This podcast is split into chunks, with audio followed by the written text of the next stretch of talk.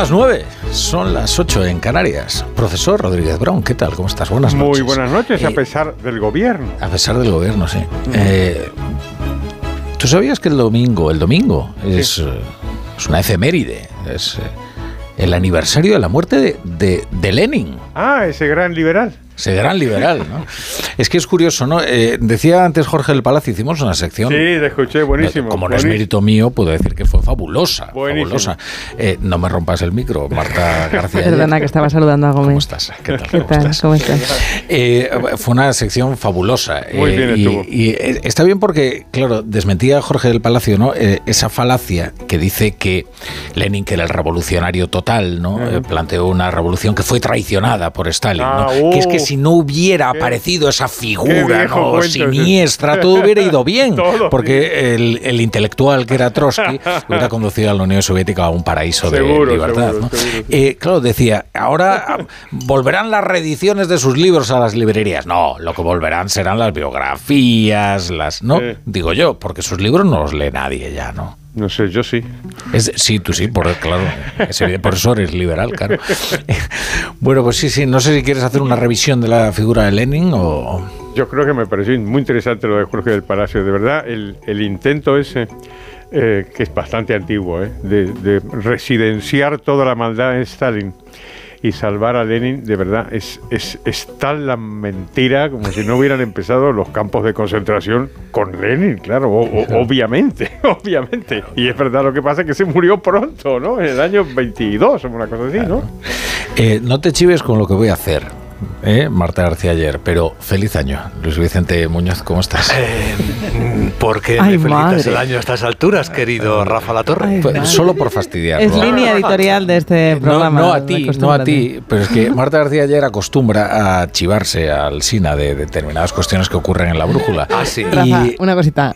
Tú sabes que esto sale en antena, ¿no? Sí, o sea, que lo puede escuchar pero- eh, pero toda España dormido incluida. hasta Alsina no duerme nunca. no sabe nada. Que, bueno, eh, ¿qué, qué tal, eh, Luisby? Eh, muy Mucho feliz. tiempo sin verte. Sí, la verdad es que os echaba de menos físicamente. De la otra manera no, porque os puedo escuchar todas las noches. Muy bien, muy bien. Qué Pero bueno. es verdad, he tenido mucha interacción social con los virus que son, ya sabéis, muy familiares para Sí. muchos de nosotros Has desde esta Navidad. Has coleccionado algunos virus, ¿no? Sí, he conocido uno distinto que no, había, no me había encontrado con él Fíjate. toda mi vida, que es el de la gripe A. Ajá. Famoso desde hace muchos años.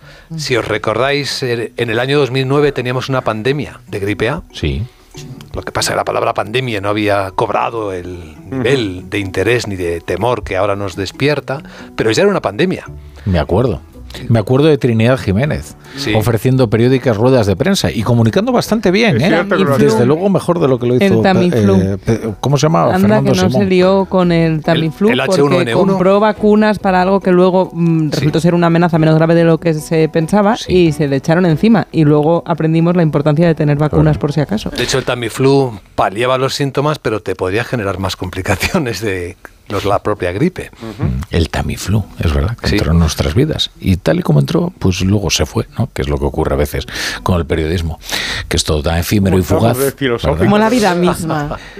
Lo Menos que, Lenin, que ahí lo que no es ni efímero ni fugaz es Ignacio Rodríguez Burgos porque es nuestro fijo entre los discontinuos. Está así, siempre, permanente. Eh, la radio pasa, pero el que está siempre es. Ignacio Rodríguez Burgos. ¿Qué tal, querido Ignacio? Muy bien, estupendamente. Pues vamos con tu mirada cítrica. Pues vamos allá. Davos comenzó a ser famosa en el siglo XIX gracias a Alexander Spengler, que fue un médico, y ya que hablabais de la gripe A y de todo aquellas enfermedades pulmonares, pues precisamente por eso comenzó a conocerse Davos, porque este médico descubrió que el clima era óptimo para combatir las enfermedades pulmonares, como por ejemplo la tuberculosis.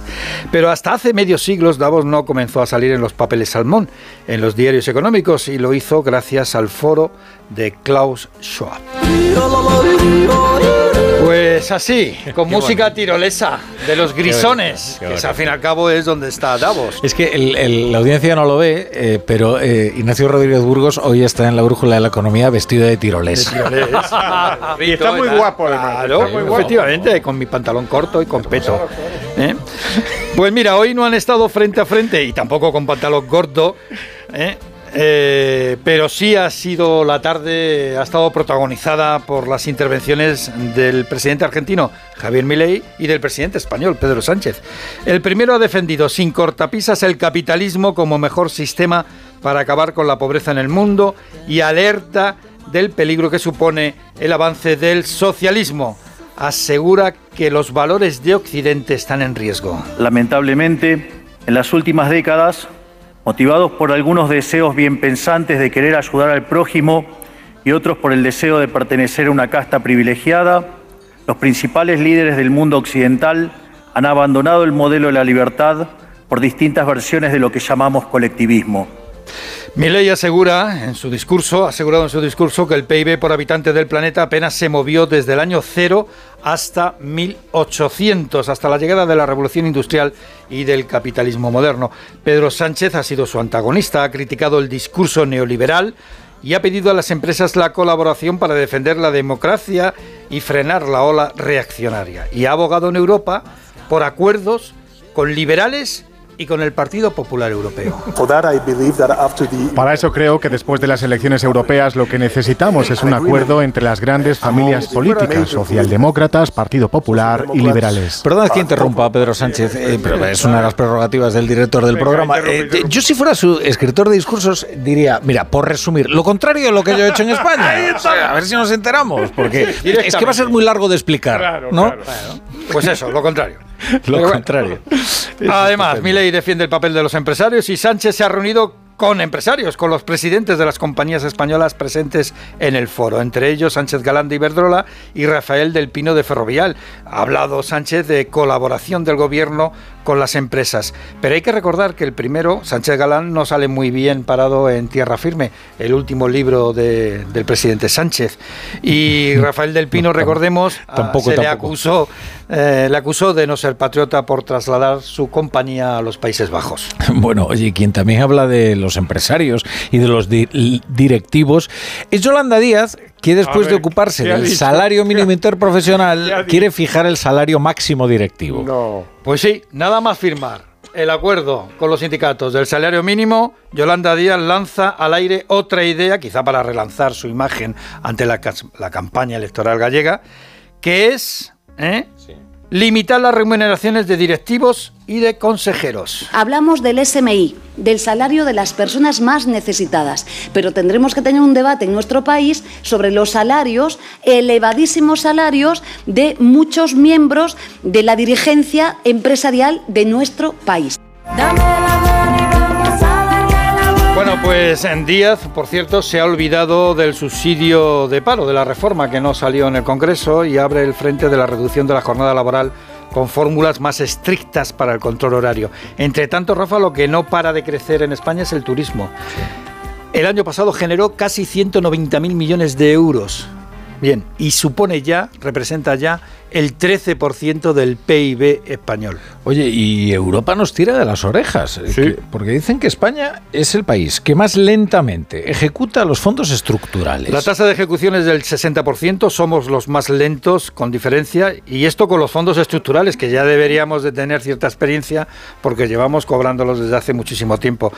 Pero es que en los fondos Next Generation la cosa no va mucho mejor, y quien lo dice es la presidenta de la IREF, Cristina Herrero, que ve cosas sorprendentes que no tienen que ver eh, esos gastos ni con la recuperación ni con la transformación. Y cuando entras a ver el tipo de cosas que se están financiando, pues son cosas que no sé si tienen mucha capacidad transformadora. Entonces, con eso sí que, eh, bueno, pues supongo que las administraciones están intentando que se financie con el plan de recuperación cosas que si no tendrían que financiar con sus propios recursos. Vamos, Rafa, ¿sabes cómo se le llama eso? Se le llama el ya que. pues ya que estamos, pues ya que, mm, eh, ya que, pues eso. Oye, hablando de dinero, dos cosas muy rápidas. Christine Lagarde ha anunciado que en el verano pueden bajar los tipos de interés en la zona euro y en China nos ha dejado hoy, China nos ha dejado hoy unos datos económicos para reflexionar y también demográficos, son espectaculares. El PIB chino subió un 5,2% el año pasado. Pues bien, ha generado inquietud. ¿Por qué? Porque es menos de lo que se esperaba. ¿eh? Y segundo, por segundo año consecutivo, baja la población china.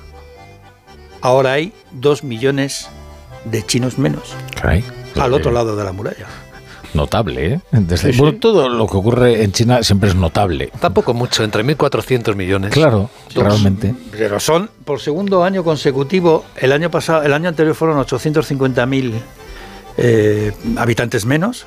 Este año 2 millones y el gobierno de Pekín empieza realmente a estar preocupado porque eh, se quiebra una de las de las razones y además con un envejecimiento tremendo que es efecto de una ingeniería social que fue La la, imposición del hijo único. Política Claro, del hijo no hay que único. olvidar que eso fue una política de la dictadura comunista china, por cierto, muy influida por los organismos internacionales, la ONU y compañía, que nos insistían en el hecho de que la población era una cosa muy mala y que había que controlar la, la natalidad.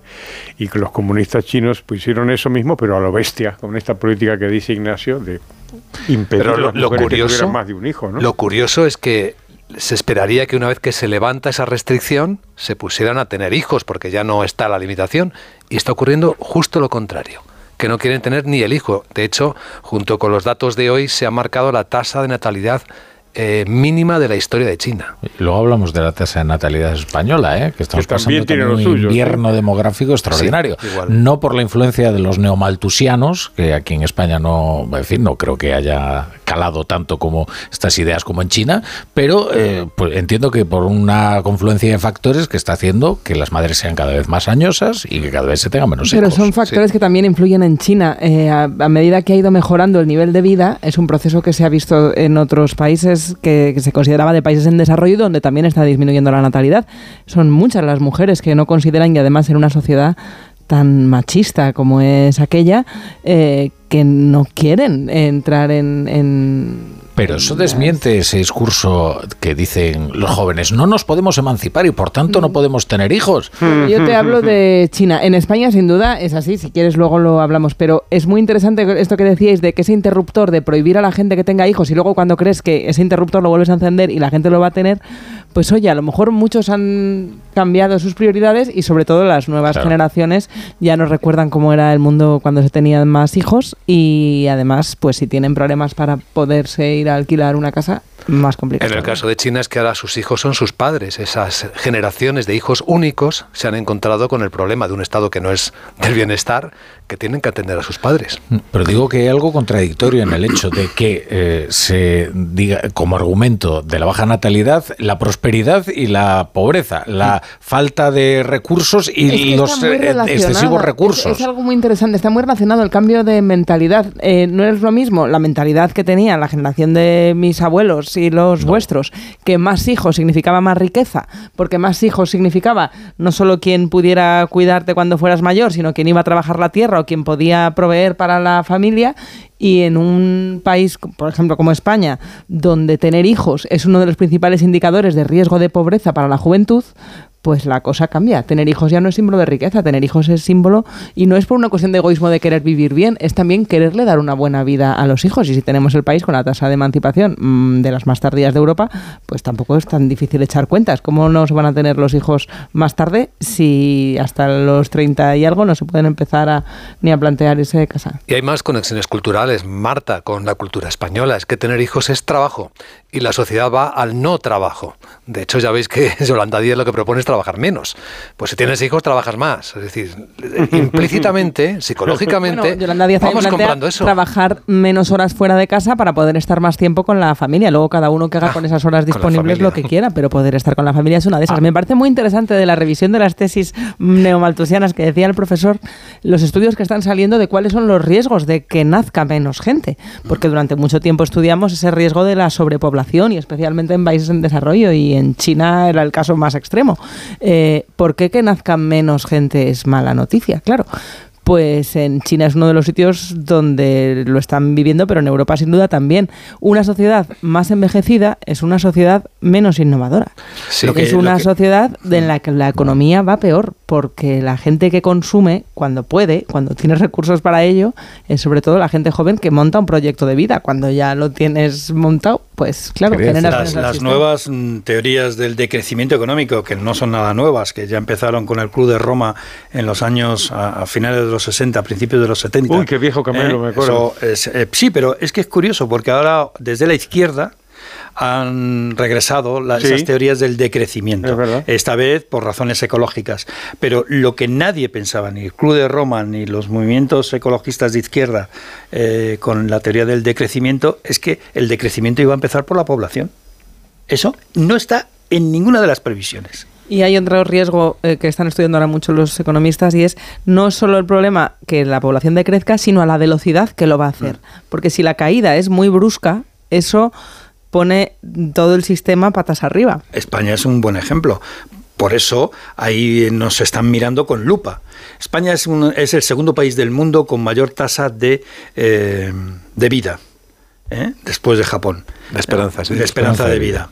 Eh, 85 años redondeando. Eh, y con, se junta con la menor tasa de natalidad de Europa. Eh, ese, ese binomio es explosivo. Es explosivo no solamente para hacer frente a las pensiones, sino también por la productividad, para la- el crecimiento económico, el talento, la educación, la dependencia. O sea, eh, eh, ese, ese es manejar hace- todo eso hace despacio, muy hace difícil. despacio al movimiento migratorio, ¿eh? porque estamos hablando de países en los que decrece la población, pero tenemos que empezar a hablar de Nigeria, que va a doblar su, probaci- Sí, su sí, población a por otro 400 lado. millones de personas en 20 años. África va por otro Lo ha lado. doblado, pero empieza también a ralentizarse hasta en, en- Profesor, en imponte, que quieres hablar y no Indonesia y en lugares donde estábamos acostumbrados a lo contrario. Yo creo que convendría distinguir en estos fenómenos demográficos los que son espontáneos o lo que tienen que ver con la libre decisión de los ciudadanos y los que son impuestos, claro. Es que no es lo mismo que las familias decidan tener menos hijos porque aumenta su prosperidad, que eso es un fenómeno estudiado desde hace mucho tiempo, desde Gary Becker, el Premio Nobel de Economía de Chicago, eh, que a- analizó este, este, este fenómeno. Es muy diferente eso a que te lo imponga el gobierno y que te prohíba tener más de un hijo o que las propias políticas del gobierno pues te aumenten el paro, te encarezcan la vivienda, en fin, eh, te eleven los tipos de interés, en fin, eh, me parece que son dos líneas de análisis que conviene no mezclar.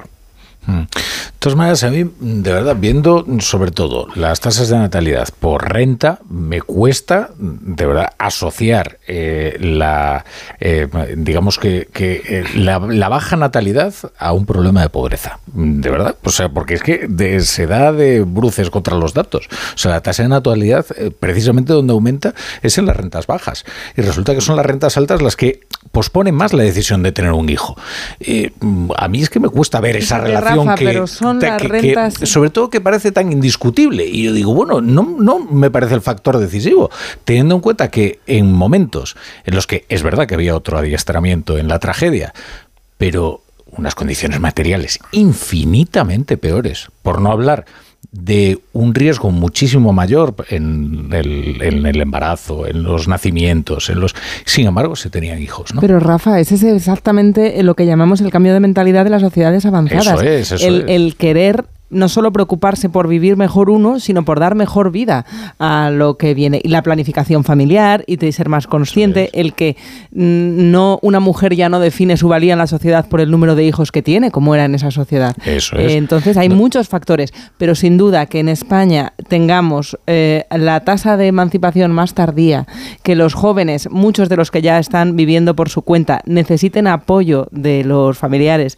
que las políticas de los gobiernos que tenemos en España, eh, autonómicos y, y estatales, se centren siempre en cada campaña electoral, el debate sea la revalorización de las pensiones y no qué hacer para impulsar a los jóvenes que quieren tener un proyecto de vida y tener hijos y que haya guarderías de 0 a 3 años, que es uno de los de las funciones que todos los estudios demuestran que es lo que más ayuda a sacar a los niños de la pobreza, pues pues yo creo que las piezas casan. Pero fíjate, el, el ejemplo que pone Marte es, es- es muy bonito, porque el, el problema de las pensiones es que es un problema demográfico solo porque el gobierno les ha intervenido. Digamos, si las pensiones fueran sistemas de ahorro individual, no importaría nada la demografía. Es crucial ahora, pero precisamente porque son un sistema de reparto.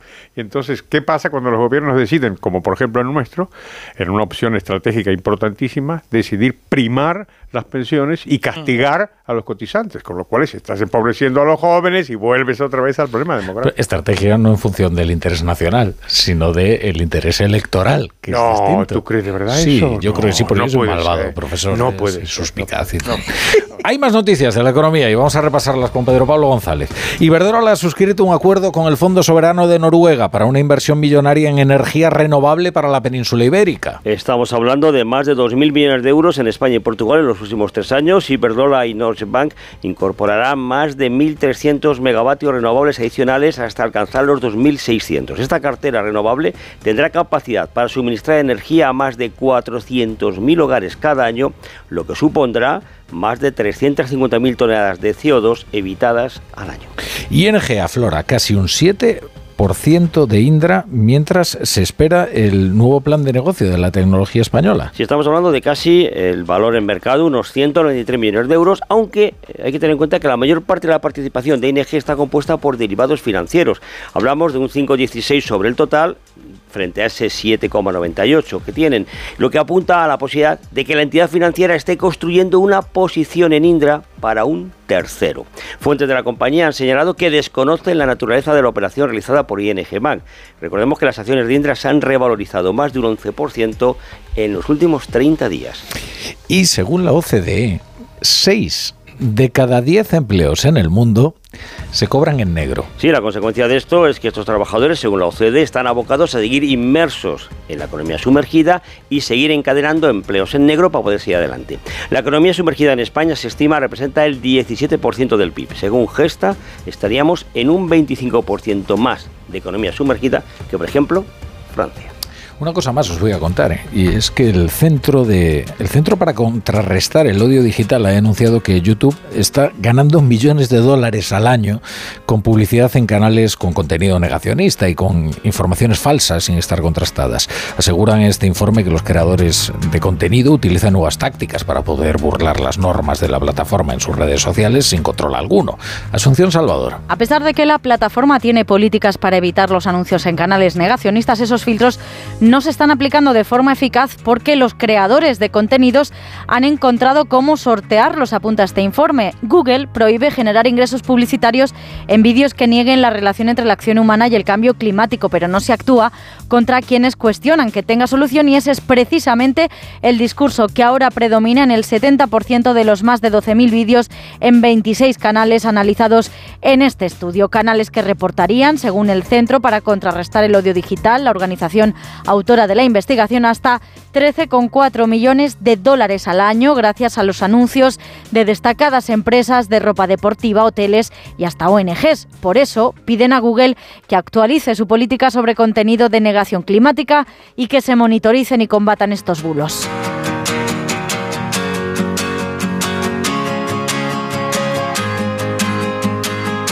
La brújula. La torre. ¿Cansado de toser? Toma Herbetón Respire. Herbetón jarabe con extracto de pino y eucalipto espectora y reduce el espasmo bronquial. Herbetón Respire. Consulte a su farmacéutico o dietista.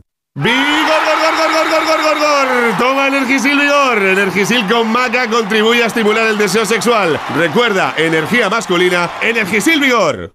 Bienvenido al Dream of de mis hijos están como una moto y necesitan desfogar, con cientos de metros para volverse locos. Cada momento tiene su crucero. Déjate asesorar y reserva ya tu crucero NCL con un 50% de descuento y todos los extras desde 149 euros. Consulta condiciones en la semana del crucero de viajes El Corte Inglés. Cuarta planta. Mira, cariño, una placa de Securitas Direct. El vecino de enfrente también se ha puesto alarma. Ya, desde que robaron en el sexto, se la están poniendo todos en el bloque. ¿Qué hacemos? ¿Nos ponemos una? Yo me quedo más tranquilo si lo hacemos. Vale, esta misma tarde les llamo. Protege tu hogar frente a robos y ocupaciones con la alarma de Securitas Direct. Llama ahora al 900-272-272.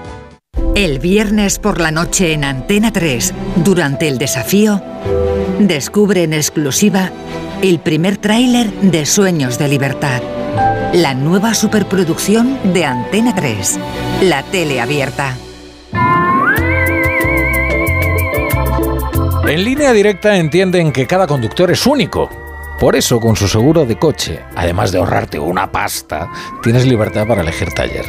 El taller que tú quieras en cualquier lugar de España, pero es que además, si es un taller colaborador, te garantizan coche de sustitución con servicio de recogida y entrega. Cámbiate y te bajan el precio de tu seguro de coche, sí o sí. Ve directo a lineadirecta.com o llama al 917-700-700, el valor de ser directo.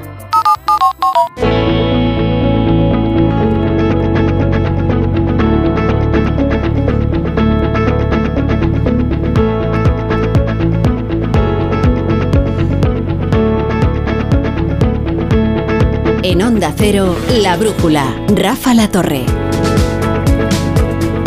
Bueno, son ya y 26, las 9 y 26, las 8 y 26 en Canarias. Estamos en la brújula de la economía con Luis Vicente Muñoz, el profesor Rodríguez Brown, Marta García Ayer y nuestro fijo entre los discontinuos, Ignacio Rodríguez Burgos. Y yo no le hurto nada a la audiencia, como sabéis, esto es un reality, no es un informativo, se les cuenta todo. Y eh, en medio de la publicidad, eh, Luis Vicente Muñoz ha leído un tuit que le ha dejado pasmado. Y Eso. yo quería saber porque está absorto mirando la pantalla de su móvil, tratando de descifrarlo. Voy por la décima lectura, ¿eh? Es un tuit de Pedro Sánchez. En, eh, Ahora sería un expediente X, ¿no? Porque está en la red X. Es su resumen de su intervención ante el foro de Davos. Imagino que también su argumento ante los empresarios de España.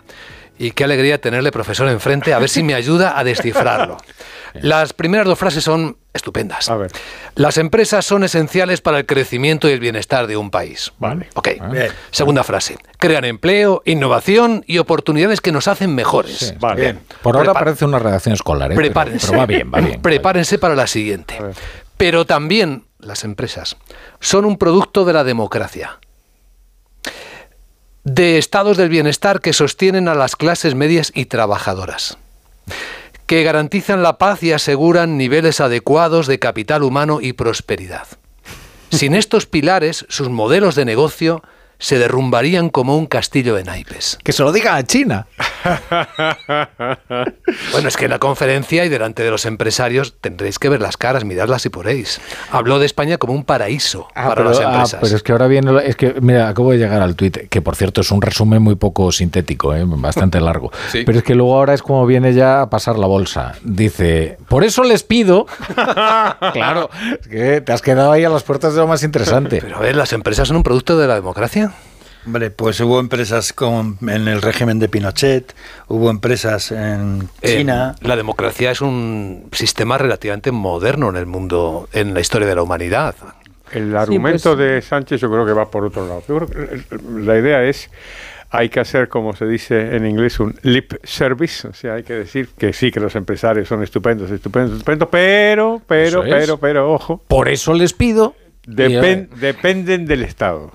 Dependen de la existencia del Estado y de lo que el Estado haga. No habría negocio si no hubiera Estado. Exactamente. No solamente eso, si no hubiera Estado, y concretamente este Estado, este Estado grande y redistribuidor del welfare state, entonces no habría negocio. Yo escuché con, con muchísima atención todo el discurso completo de Pedro Sánchez inmediatamente después del discurso de Javier Milei, que como os imaginaréis, Qué me contraste. me gustó bastante más. El contraste es interesante no solamente por la visión liberal de Milei y la visión políticamente correcta e intervencionista de Sánchez, sino porque yo creo que el auditorio estaba mucho más de acuerdo con Sánchez que con Milei. Yo creo que la corrección política que preside el foro de Davos y siempre lo ha presidido va por este camino, va por el camino de Pedro Sánchez, que quiere, pues eso, las dos cosas y quiere un Estado ¿Cómo redistribuidor. sabe usted eso, profesor? Que Me da estaba el auditorio me más da a mí la favor de- sensación porque uno es mayor y ha hablado con muchos empresarios y más o menos yo creo que lo que quieren, ese es el pensamiento políticamente correcto. Pues fíjate, Debo decir un- una cosa más y termino. Lo, lo más irritante en todo este camelo es que llegó a decir explícitamente, lo escuché yo, que este gobierno había bajado los impuestos a los trabajadores y a la clase media, que los había bajado. Entonces podemos decir, no hombre, no nos escandalicemos, un hombre que miente en España también puede mentir en el exterior, pero de alguna manera me pareció particularmente llamativo. Pero a la pre- pregunta original de Luis Vicente, este es el discurso, es la idea de que el mundo económico necesita no solamente del Estado, que es una cosa obvia, necesita leyes, en fin, no necesita del Estado, sino de este, este Estado, que además añadió Pedro Sánchez, tiene que crecer. Y dice que no va, que bajan los impuestos, que gracias, perdona Marta. No, es que no puedo esperar a mañana, profesor, a escucharte contarnos qué dice el Financial Times eh, de bien temprano en la España que madruga y me he ido a mirarlo. Y aparece muy destacado el discurso de Milei y digo, ¿y qué dirá del discurso de Pedro Sánchez en Davos? Y he estado buscando un rato a ver si Y lo no- encontraba y abajo aparece una mención a la economía española y a España y a lo que opinan las empresas. Y es una referencia a cómo la negociación de la amnistía está generando mucha incertidumbre en las compañías, eh, pese a lo que dice el presidente Sánchez en el foro de Davos, que está estos días, que no sé qué, y esa es la mención que encuentro. Pero las empresas, eh, no sé los empresarios, pero, el dinero que mueven, eh, dice el Financial Times que ahora mismo empiezan los tambores de incertidumbre, imagino que más en Cataluña que en otras partes, pero me ha resultado interesante. El, el mismo Financial Times, que en un comentario editorial dijo que se trataba de una decisión arriesgada y a pesar de su oportunismo, no, no, y elogiaba la decisión a pesar de su oportunismo. Es que a mí me parece que el Financial Times es un caso de bipolaridad o de pensamiento arbitrario respecto a lo que dice de España, que es tremendo, vamos. y ahora resulta, no, porque los claro, es que los empresarios españoles, esto de la seguridad jurídica, pues entiendo que les parece algo interesante. Parece que sí. Interesante. Eh, habla sobre todo de los inversores eh, extranjeros, si estoy entendiendo bien. Inversión extranjera en España. Habla de la inversión extranjera, también de los empresarios, pero bueno, es dentro de lo que opinan los empresarios, ese tanteo en Davos que se hace, porque como están ahí todos juntines, pues es más Hombre, fácil. imagínate que eres un inversor, ¿no? Y te mm. vas a establecer en España. Entonces tú dices, bueno, pues ¿qué me gusta? Pues yo que sé, Pontevedra, pongamos, ¿no? Un buen sitio, tal, se come bien, la dieta atlántica, ¿no? Que decíamos antes. Sí, me gusta. Pero de repente te das cuenta de que el gobierno está discutiendo con sus socios eh, y lo desmiente, pero de una manera bastante tímida, el que se pueda multar a una empresa en función de dónde se establezca en el territorio nacional. Y establezca cortapisas pues para moverte. Claro, yo entiendo que ese empresario diga, bueno, voy a ver si resuelven ya este problema, este problemilla doctrinal que tienen y esta anécdota y entonces ya me decidiré si me puedo establecer en donde a mí me dé la gana, porque si no lo que hago es que me voy a Portugal y me puedo mover de arriba a abajo eh, a capricho según me apetezca. O que se arrogue el derecho de meter la mano en el bolsillo de la empresa porque considera que sus beneficios, los de este año, son extraordinarios, como está ocurriendo con las empresas energéticas o con la banca, que lo que se planteó en Europa inicialmente, si había unos beneficios extraordinarios, bueno, a lo mejor se podía implementar un impuesto sobre los beneficios, pero aquí la creatividad española dijo, ¿y por qué no sobre la facturación, lo que se vende? Pues no sé si este artículo del Financial Times le va a gustar menos a Sánchez o a Feijó, porque junto a la foto del presidente del gobierno, lo que aparece es la foto de la presidenta de la Comunidad de Madrid, Isabel Díaz Ayuso, como portavoz de la parte discordante con las políticas económicas y, de, la amnistía. La España que se resiste, ¿no? Bueno, es que eh, luego eh, en España, mientras tanto, mientras Sánchez estaba en Davos con los eh, empresarios, es curioso porque Sánchez suele ir al exterior a decirle y convencer a los inversores, a los empresarios, incluso también a los empresarios españoles, que todo eso que se dice en España por parte de sus socios es mentira, que bueno, son cosas que nunca saldrán adelante, ¿no? O sea, pues se junta con el de, el de BlackRock y le dice, hombre, esto que te están llamando buitre y tal, pero tú, de verdad, no pasa nada, es, es una tontería, ¿no? Y podemos llevar llevarnos bien, señor Larry Fink. Eh, bien, eh, mientras tanto, entonces, eh, la vicepresidenta del gobierno estaba en su, en su lucha contra la riqueza, ¿no? diciendo que, muy eficaz además, si fuera tan esforzada su lucha contra la pobreza, igual obteníamos muy buenos resultados, pero bueno, la ha emprendido contra la riqueza. ¿Qué le vamos a hacer? No se puede luchar en dos frentes. Y decía que había que establecer un salario máximo para los directivos. Bueno, no lo decía así, pero, oiga, ganan ustedes demasiado. Sí, los consejeros también los incluye ahí. Sí, la verdad es que es una sorpresa esto, ¿no? Em, es muy difícil comentar esta, esta propuesta, ¿no? Llevarlo a debate, porque es que suena a planteamiento del siglo XIX del capital de Karl Marx. O sea, es que no, tiene mucho recorrido, ¿no? Pues no, no lo sé, a lo mejor un poquito de recorrido tiene aparte de lo que sugería malévolamente Ignacio Rodríguez Burgos de que igual esto igual algo tiene que ver con las elecciones gallegas, yo creo que hay eh, algunas líneas de análisis. Una es la vieja cortina de humo, ¿no? Es decir, este es un tema que hace que la gente hable de ella. Y lo ha hecho además con cierta prudencia, con esta retórica preciosa. Y es que cuando no quieres decirlo directamente dices, hay que abrir un debate. entonces dijo, hay que abrir un debate en España. Y entonces hay que inmediatamente apela a el populismo, la demagogia, el resentimiento, la envidia, todo lo que es el fundamento ético del socialismo. Y aquí estamos debatiendo. Por eso. De todas maneras, Siguiendo sus instrucciones. el Estado tiene mucho poder a través del boletín oficial del Estado y a través del régimen fiscal. Caramba, claro. Y, y ahí es donde se puede eh, articular esta medida de, de Yolanda Díaz a través precisamente de, ya lo han hecho, ¿no? Impuesto a grandes fortunas o a través de, de los tipos de- del impuesto de la renta, ¿no? Eh, bueno, pues eh, ahí se pueden establecer limitaciones. Ya ha habido limitaciones eh, recientemente en la historia de España a los directivos, ¿no? Por ejemplo, se establecieron limitaciones en el sistema financiero. Cuando la crisis bancaria, la crisis sí, bancaria. fue pues no solamente en España, sino también en Europa e incluso en Estados Unidos.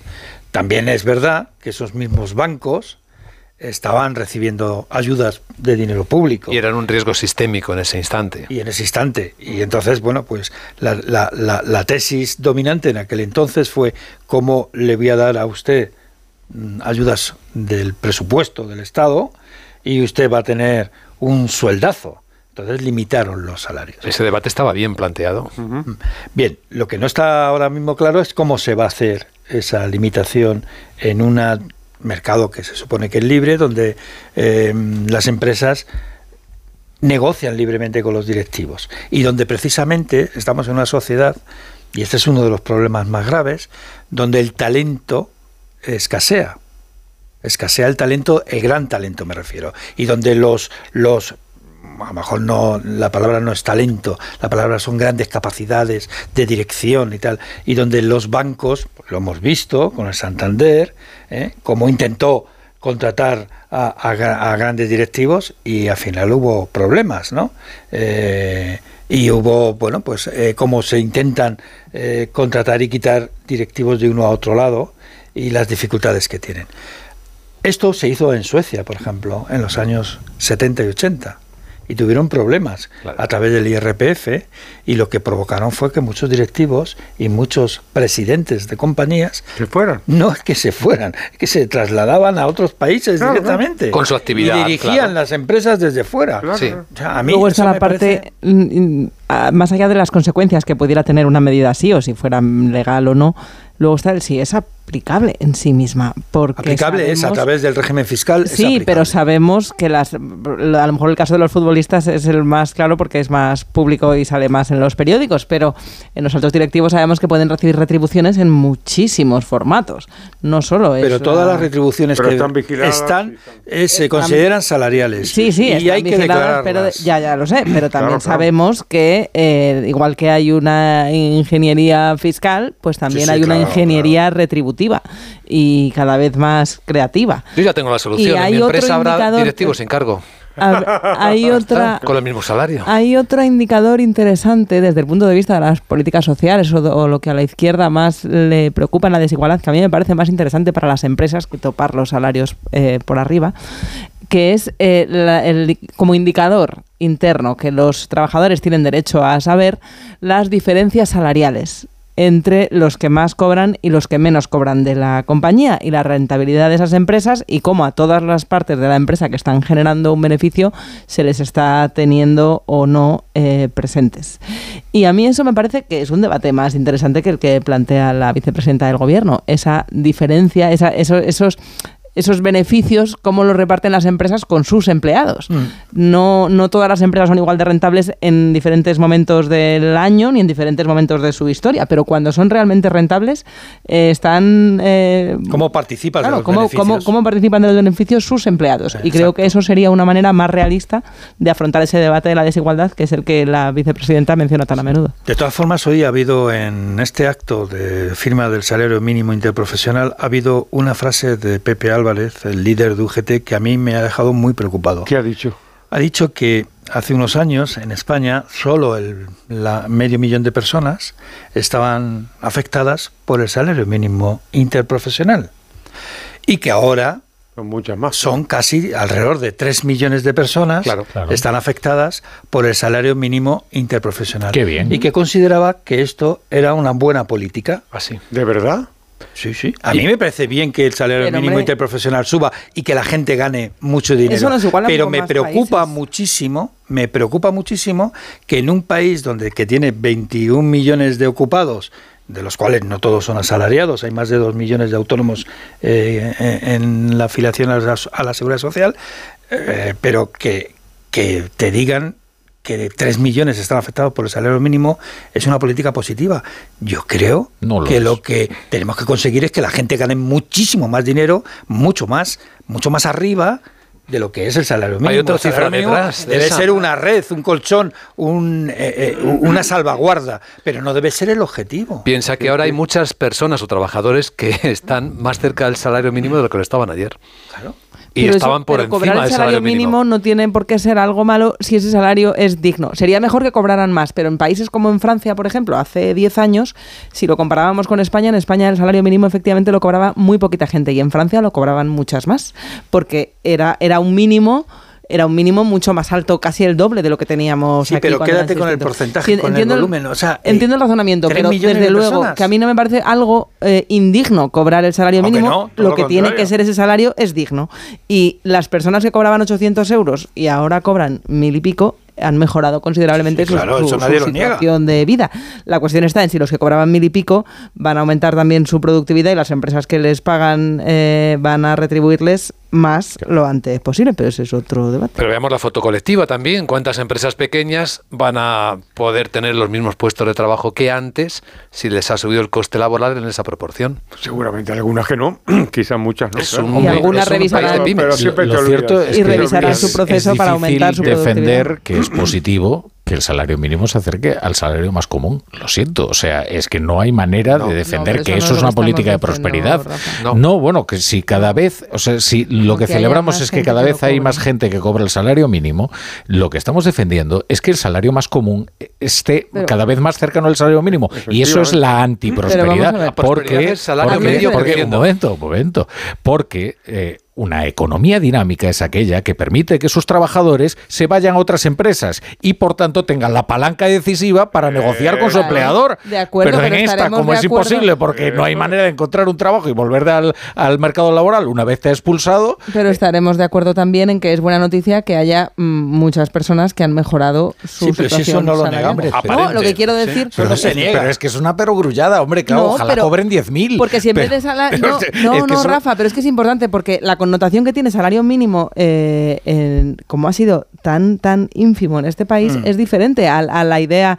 En otros países es más habitual que el salario mínimo esté cerca del salario medio eh, eh, porque ese salario es mucho más alto. No digo que sea bueno ni malo, pero es que creo que es mejor que haya más No, no, gente no que cobra mil y medio, pico ¿eh? euros que, que no gente que cobra menos de mil euros. Entonces ahora hay más gente salario que cobra... medio, es muy importante. El salario medio no. Sí, yo el salario Yo medio digo, no, porque estamos hablando de que si en vez de efectivamente llamarlo salario la mínimo- persona Cristiano Ronaldo pues eh, pues tira para arriba si el en salario vez de medio. llamarlo salario mínimo lo llamas cuánta gente cobra más de mil euros, ahora hay más gente que cobra más de mil euros que antes. Y a eso es a lo que me refiero con que es una buena Ya. noticia.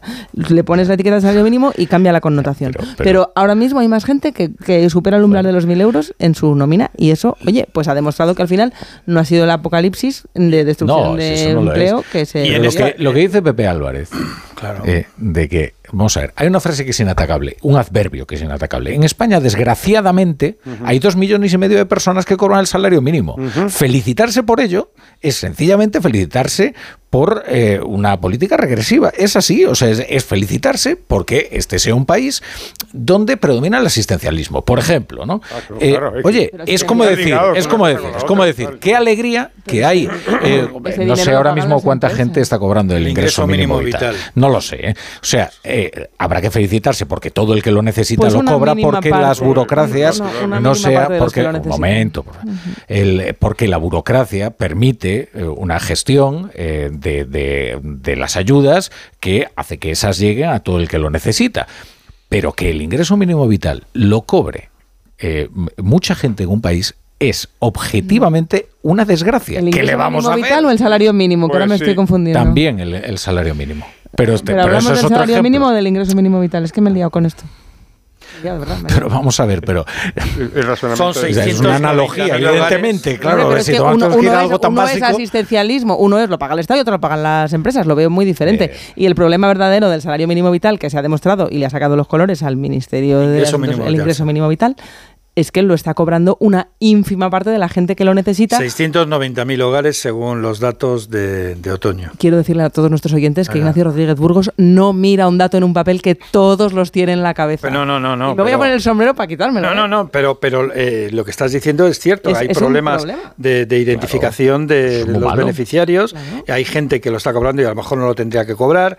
Y hay muchísima más gente que no lo cobra y tendría derecho a cobrarlo. De cualquier manera, todas las políticas asistenciales lo que te indican es que nuestra capacidad de generar riqueza para que nuestra población viva con más dignidad eh, y con más recursos, no somos capaces de conseguirlo. Y la prueba más evidente es la que yo siempre digo, la, la, eh, en la comparativa que nunca hace el gobierno, que es cuál es el PIB per cápita de nuestro país. Pues somos, estamos 15 puntos por debajo de la Unión Europea y siempre estamos 15 puntos por debajo.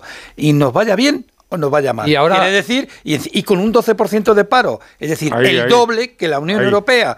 Y entonces, todo tiene que ir de la mano. España, por ejemplo, su productividad, desde que empezó el siglo, ha caído un 7% la productividad de los factores. Es decir, no es que hayamos mejorado, es que hemos ido para atrás. Y ahora, Ignacio, la Y eso pregunta. es un dato que, que hoy ha sacado la Fundación BBVA. ¿no? Por ¿No somos capaces o hay unas barreras que están impidiendo que creemos esa Lo, lo digo como país, como país. como país? como- sí, sí, sí.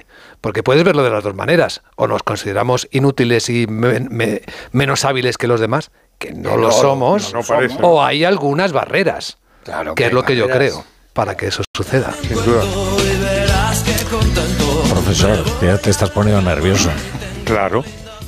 Bueno, pues a ver si todos cobramos el salario mínimo, el 100% de la Eso población es, española, y entonces felices, seremos sí. eh, una, Está- una verdadera nación. Que es, coño, todos, todos felices. Profesor, a ver, que me tienes eh, la sección está completamente desabastecida, porque eh, no es culpa tuya. No. Es que hemos tenido algunas ausencias debido al calendario de fútbol. Ah. Pero hoy felizmente tenemos la sección Había una vez literatura y economía. es un análisis económico-cultural fundamentalmente literario. ¿Y cuál es el libro de hoy, profesor? Memorias de África. Esta, esta, esta novela, esta novela, esta- este, este libro, esta autobiografía eh, y también esa maravillosa película, eh, causa un impacto muy notable entre los lectores y los espectadores. ¿Por qué? Porque es una historia tan romántica y tan, y tan trágica y, y tan bonita, y en la película con esa música tan emocionante, que olvidamos lo que estamos viendo. Y lo que estamos viendo es una mujer empresaria. Esta es la historia de Memorias de África. Es una mujer empresaria que además se declara como tal en la primera línea del libro. y en la primera frase de la película, que es I had a farm Hmm. in Africa. Yo tenía una granja en África. Es la primera frase. Y toda la historia es una historia de las tribulaciones de una, de una mujer de negocios.